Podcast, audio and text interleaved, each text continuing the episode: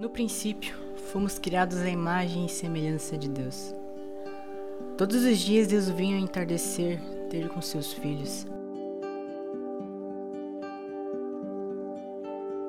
Você consegue imaginar o quão incrível era Deus ir até você e falar contigo?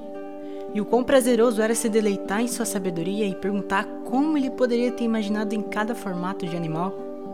Quão perfeito era estar naquele jardim, poder desfrutar de todas as outras frutas que ele tinha permitido, poder brincar com os animais porque não havia maldade e nem medo, poder viver, viver de verdade.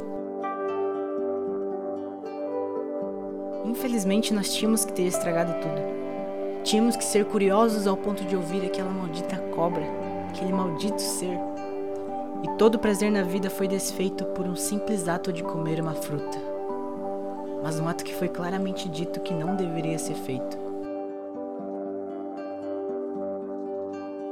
Desde aí a vida não é mais a mesma, tudo agora machuca, tudo agora dói, tudo quebra, tudo acaba.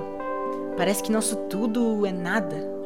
Desde então os homens criam produtos, especiarias, bebidas, também usam pessoas para ter algum prazer nessa vida, para tentar de algum jeito tirar esse vazio, essa saudade do jardim.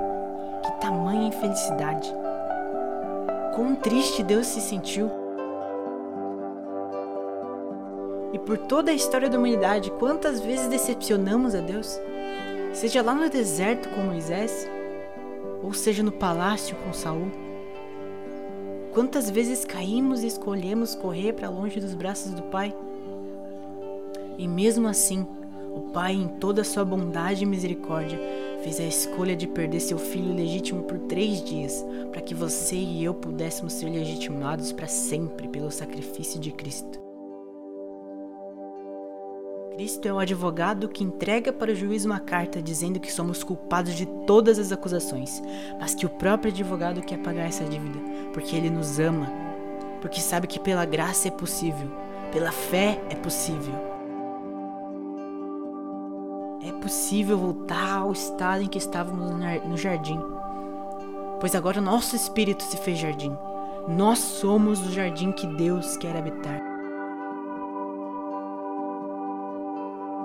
Quão prazeroso é poder se achegar dentro de si e encontrar o Deus vivo em cada parte, guiando cada escolha?